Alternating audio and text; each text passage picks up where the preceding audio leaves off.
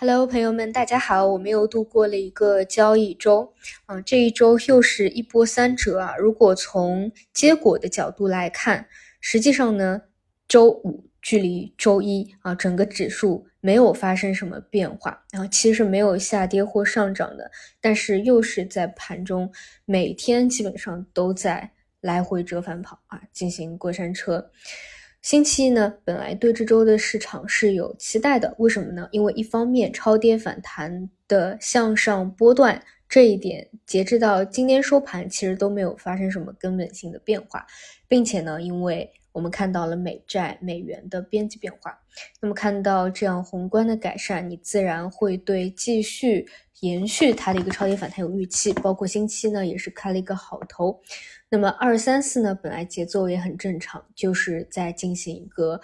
震荡盘整啊。但今天呢，因为美联储的预期管理啊，早盘就又影响了短期的一个节奏。说实话，今天 A 股的一个表现，相较于全球其他股市，已经是比较抗跌了。中位数并没有下跌多少啊，只下跌了零点二个点。嗯，但是呢，就是短期它打乱了一下节奏啊。就中午我也提出了三点嘛，如果只是从应对的角度来去看啊，最为强势的，那么今天能够把这个跳空缺口就给修复回去。比较一般的啊，正常的就是守住三零三六。如果说守不住的话，那就太弱了，那我就不得不考虑是不是短期又要去重新进行一个二次回踩的动作。那么截止到收盘呢，基本上啊，就是涨跌还比较。均衡啊，有一个跌幅的收窄啊，守住三零三六短期支撑的这样一个情况吧。如果说还想短期延续一个超跌反弹，那么下周初要有一个动作，尤其是下周又有外交回暖的一个重要的节点在。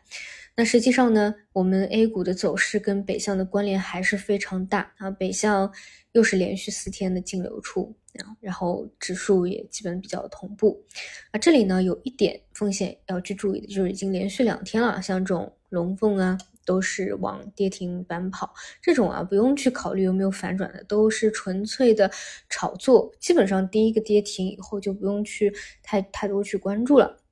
嗯，除非说你还觉得，你还预期到它有所做表现，啊，同时呢，我想聊的是华为项啊，其实华为项最近连续两天啊，很多前期强势高位题材的退潮是比较明显的，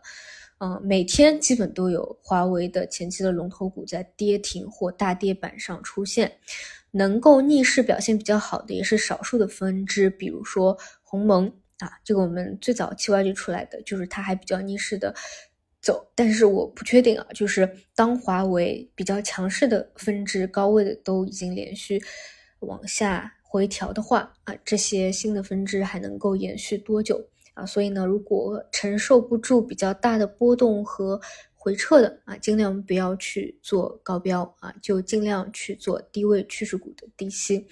嗯，像今天呢，嗯。医药等方向啊还是比较抗跌。好的，这个就是今天市场的情况。嗯，总之呢，下周啊又要去选择一个方向啊，是延续超跌反弹，继续上攻一把，还是说立即撑不住啊，再要进行一个二次回踩？我们做好应对就好。好的，那么祝大家周末愉快，我们下周再见。